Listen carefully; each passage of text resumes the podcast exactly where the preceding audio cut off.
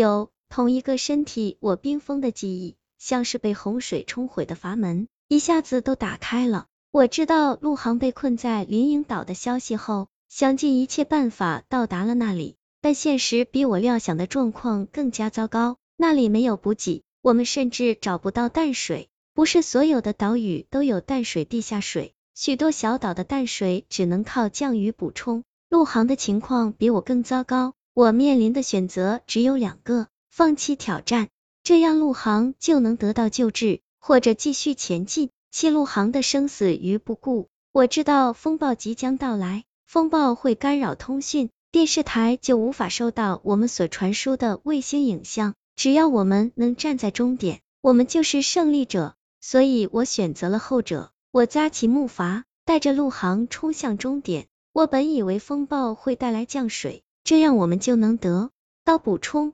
但我错了。风暴的边缘没有给我们带来淡水，再这样下去，我们两人都会死。那时我脑海里徘徊的是北非博博尔人的办法，当他们被困在风暴中时，会割破骆驼的血管，用骆驼血中的水分来渡过难关。陆航已经很虚弱，在我向他举起刀时，他已没有反抗能力。我说再坚持一下。我们就能到达终点。我是说给我自己听的。按照陆航的身体状况，他也未必坚持得了，何况又被放了许多血。说这话的时候，我满嘴都是陆航的血腥味。陆航问我，不用假装了，你我都知道结果，你为什么要这样做？我沉默片刻，说，为了穆燕，他不可能和一个一无所有的男人结婚。陆航说，你是为了你自己。我说。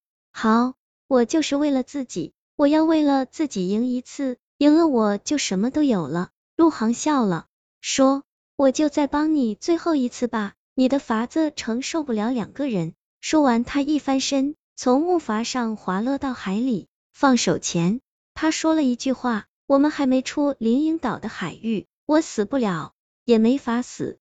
有些东西是永存的，人在极度缺水的时候，意识会陷入模糊。我当这些都是陆航的胡言乱语，我只是控制着木筏，让它往目标前进。随后风暴追上了我，我的木筏被拍散，但我总算抱着一根木头飘到了终点，至少我是那样认为的。但其实不是，我在最后一段已经筋疲力尽，拯救我的是陆航，或者说陆航操控了我的躯壳。我在灵隐岛附近喝了陆航的血，享用了他的血时。我变成了一个容器，身体里不仅容纳着我的意识，还有陆航的灵魂，所以方丽检查不出我隐瞒的真相。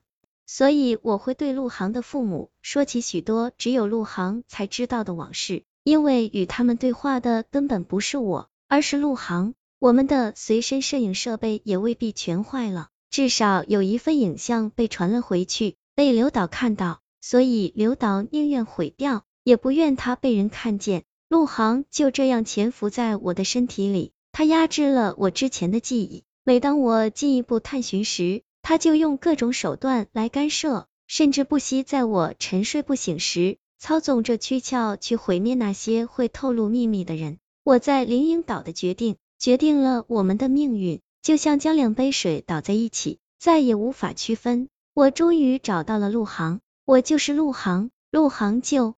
是我无法抛弃，也无法放弃。